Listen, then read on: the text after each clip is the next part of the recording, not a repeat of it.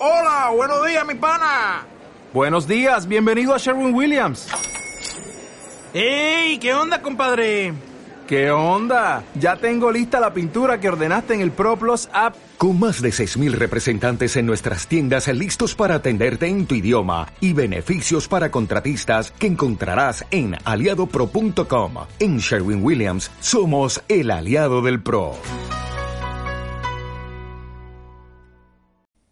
Y como decíamos el pasado martes, hoy nos va a visitar también Raquel Rubio de forma especial con motivo de este programa también especial que estamos haciendo contra la violencia de género en este 25 de noviembre que se celebra ese día en contra del maltrato a las mujeres. Y bueno, Raquel, muy buenos días. Buenos días. ¿Qué tal te encuentras en un viernes en la cadena SER? Pues estupendamente bien, igual que un martes, porque todos los días son para disfrutar. Me encantan tus, tus frases. No las vamos a apuntar también para este viernes que nos queda por delante todavía mucho día que disfrutar. Y bueno, vamos a hablar sobre violencia de género, algo más habitual de lo que debería ser, que debería ser cero. Debería ser cero, pero ni mucho menos, ¿eh? Parece que hemos evolucionado, avanzado en este tema y yo pienso que todavía nos queda mucho y que no hemos avanzado ni, ni la mitad. Vamos a empezar, si te parece, por la violencia de género, que muchas veces nos vamos directamente al maltrato físico. Vamos a empezar por el otro lado. Vamos a darle una vuelta y vamos a empezar por la cabeza, como digo yo muchas veces. Sí, vamos a empezar por la cabeza porque, vamos a ver, eh, ninguna violencia empieza con un golpe ni con un empujón. Toda violencia empieza con lo que denominamos el maltrato psicológico. Y lo que es más, el maltrato psicológico no tiene por qué derivar en una violencia física. Muchas veces se queda así y se queda para toda la vida. Claro. Entre otras cosas porque si hay un maltratador a nuestro lado, sobre todo a nivel, pues como estamos hablando, a nivel psicológico, que es la parte a la que yo me voy a dirigir hoy, y la mujer lo sigue aceptando y sigue permitiendo que se siga, que siga pasando eso en casa o en la relación que tienen, lo más probable es que perdure durante bastantes años. Además, me decías que es una forma de violencia de género que cada vez ves más, por ejemplo, en la consulta. Tú lo tienes día a día. Sí, eh, es decir, vamos a ver, lo que son humillaciones, desvaloraciones, palabras malsonantes, insultos. El típico no vales para nada, tú dedícate a otra cosa, esto no es para ti.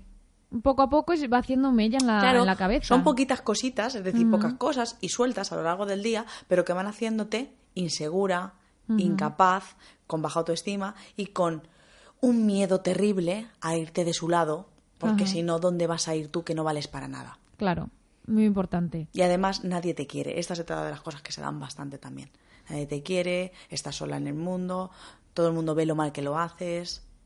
A esto hay que intentar ponerle un freno, pero entiendo que eso es dificilísimo. Claro, hay que ponerle un freno y sí que es verdad que yo lo que al final recibo en consulta son mujeres que vienen con una inseguridad espeluznante, con una incapacidad para hacer nada porque ellas creen que no pueden hacer nada y lo que hay que hacer es intentar aumentar, que es lo que yo hago en, ese trabajo, esa seguridad personal y esa creencia en ellas mismas. Entonces, claro que se puede salir de ahí, pero hasta que yo me doy cuenta de que puedo salir de ahí, porque claro, con esta cantidad de metralla que me meten en mi cabeza, lo que creo es que yo no puedo ir a ningún lado sin ti y que qué voy a hacer de mi vida sin ti. Es que como una dependencia total y absoluta a la otra persona a pesar de que me esté acribillando.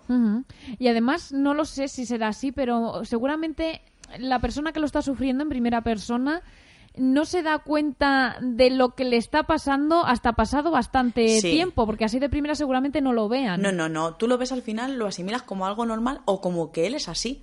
Que esta es otra de las cosas que oigo bastante. No es que él es así, ya, es así, pero tú no tienes por qué aguantar eso, ¿eh? Vamos a ver, a todos nos merecemos un trato digno y respetuoso. Y eso deja de ser digno y respetuoso. No, desde luego.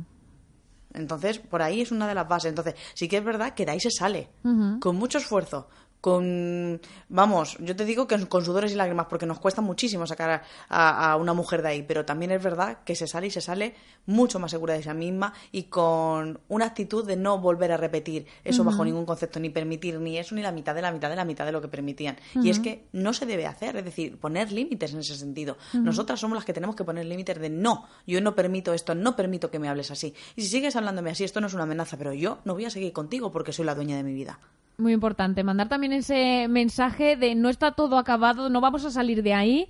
Se puede, Se puede. necesita ayuda, pero Claro. se puede y es muy importante también. Sí, y dar sí. ese paso, la importancia de dar ese paso. Claro, pero tú das ese paso porque vienes destruida. Y normalmente esa destrucción tú sí sabes que viene por parte de él, pero no sabes hasta qué punto te está haciendo ese machaque psicológico donde te está llegando a anular como persona. Ujú. Y donde tú no crees nada en ti, nada, nada, nada, nada, nada. También vamos a hablar de la parte física que suele venir ya después de todas estas cosas, en el caso de que, de que llegue, que hay veces, como decías, que se quedaba ahí. Sí, sí. Y, y ¿sabes lo que pasa, Verónica? Que muchas veces esa parte física llega quizá muy pronto. Muy pronto me refiero en a edades muy tempranas. Sí. Que esto es una de las cosas que a mí no me dejan de sorprender. Fíjate que estoy todos los días allí y cuando me llega un caso, y son ¿eh? Eh, casos de violencia de género en muchachas jóvenes, yo es que me quedo onnubilada.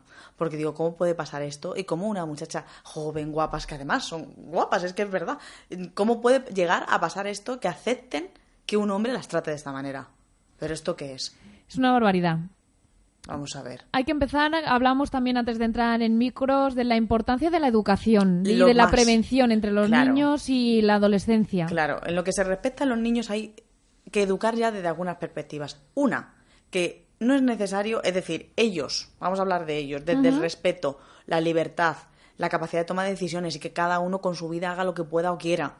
Desde la perspectiva de ellas, de las niñas, la no necesidad de protección o de amor o de que alguien mm, te lleve de la mano por el camino porque tú no puedas ir sola. No, tanto niños como niñas o mujeres y hombres podemos desenvolvernos en este mundo de manera individual aunque necesitemos ayuda en algún momento, pero no necesitamos a otro que sea nuestro apéndice y que nos lleve de camino a ningún sitio, vamos. Es lo que hablamos muchas veces de las películas de Disney y las princesas, que yo creo que también ha habido un cambio en Sí. ese aspecto, porque por ejemplo tenemos a Frozen, que al final el apoyo es su hermana o Maléfica, que Mm. Claro. la podían el otro día, que al final el beso del amor verdadero era de su madrina, Claro. no era el beso del príncipe. Claro. Brave, que también es como un personaje, podríamos decir, con rasgos más de príncipe más que de princesa, pero bueno, creo que también por ahí se Vamos va cambiando sí. un poco el concepto. Sí que es verdad que ya no se puede ver de la misma manera porque además es algo ilusorio e irreal. Pero sí que es verdad que las niñas sueñan mucho con ese amor ideal del que hemos hablado muchas veces. Y con ese sueño, y, para- y cuando estoy enamorada o me estoy enamorando, veo a alguien que me gusta, acepto todo. Incluido que me controles, que me digas dónde estoy, que me- te tenga que mandar la ubicación cuando llegue a mi casa, que no pueda colgar ninguna foto de no sé qué en ninguna red social, que me ponga el cuello alto, en fin, este tipo de cosas. ¿Por qué? Porque no se enfade. Ahí justo vamos a entrar en precisamente ese, ese control que están Control. trayendo también las redes sociales, eh, mm, WhatsApp, Facebook, Pero si es que ahora mismo tenemos más control que en la época donde de nuestras madres, abuelas y demás. O sea, hay mucho más control porque hay mucha más em, conexión o hay mucha más opción de, de contacto. Entonces, como hay esa opción, pues es como que tengo más control sobre ti. O el stick azul, que me has Sí. leído y no me has contestado. Madre mía. Entonces, todo esto, al final, no deja de ser un mm, previo a lo que, si tú no lo paras, puede puede llegar a suceder. Con esto no te quiero decir que todo el mundo que lo haga vaya a ser maltratado o sea un maltratador. Pero sí que es verdad que son pistas Que hay que andarse con ojo, por lo menos. Claro, y por lo menos poner límites, pero para eso, para poner límites, tengo que llegar a una edad adolescente de donde yo me sienta segura de mí misma y donde yo considere que a mí no me hace falta ningún hombre para estar mejor en la vida, que me enamoro, que pero perfecto, si esto nos ha pasado a todo el mundo y no es nada malo, es algo natural, pero siempre sabiendo dónde está el límite, qué es el amor que puedo permitir y qué no quiero permitir. Entonces, si tú me dices, mm, como estamos diciendo, prohí- me prohíbes algo, imagínate, pues te digo, no, no, es que tú no tienes ese poder de prohibirme nada. Pero claro, si lo acepto, la otra persona en vez de cogerte la mano, pues te coge el codo y después Claro. el brazo entero. Y esto va así. Es decir, lo que empieza siendo algo muy pequeño se va aumentando progresivamente hasta convertirse en un control absoluto donde sigo intentando tener, bueno, pues esa manipulación sobre ti. También la importancia de que esas mujeres no se sientan mal a la hora de decir no. Claro, pero cuando tú eres un adolescente, todavía tienes, mm, vamos a decir, una personalidad en desarrollo que hace que a veces accedas Claro. A lo que todavía no sabes si está bien o no. Claro. Entonces, cuando tú eres más mayor, sí que es verdad que sabes que a lo mejor estás diciendo que sí cuando tienes que decir que no.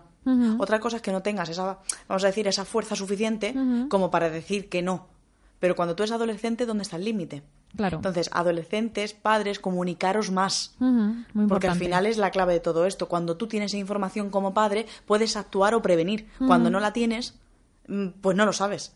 Que Claro. es lo que suele pasar. Es decir, cuando yo tengo alguna muchacha en consulta que viene, pues vienen ya cuando los padres se han enterado, pero cuando ya la cosa está súper degenerado, deteriorado, cuando ya ha habido un maltrato físico y, fi- y, y- y psicológico, los dos.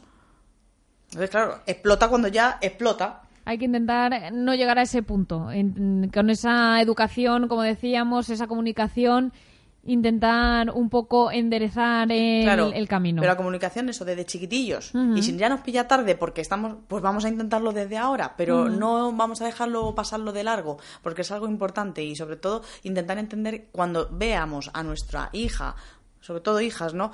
En este sentido, mal o triste o angustiada, vamos a intentar preguntar qué pasa por ahí, qué cosas son las que no están yendo bien. En ese sentido, vamos a educar desde lo que sí se puede permitir y desde lo que no, bajo ningún concepto se puede permitir por mucho que ames a alguien.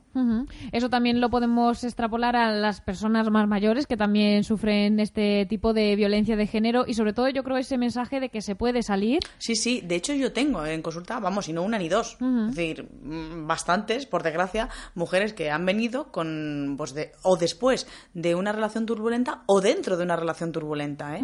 Y yo te puedo asegurar que de las mías han salido para adelante y han salido con más fuerza, con más seguridad y evidentemente dejando atrás lo que lo que no conviene. Bueno, pues con ese mensaje yo creo que nos vamos a quedar. Raquel, muchísimas gracias por habernos acompañado de forma especial también en este viernes. Y el próximo martes te veo con más. Mandamos ese mensaje de fuerza y muchísimo ánimo a todas las personas que están pasando por esta lacra social que es ya. Gracias. De nada.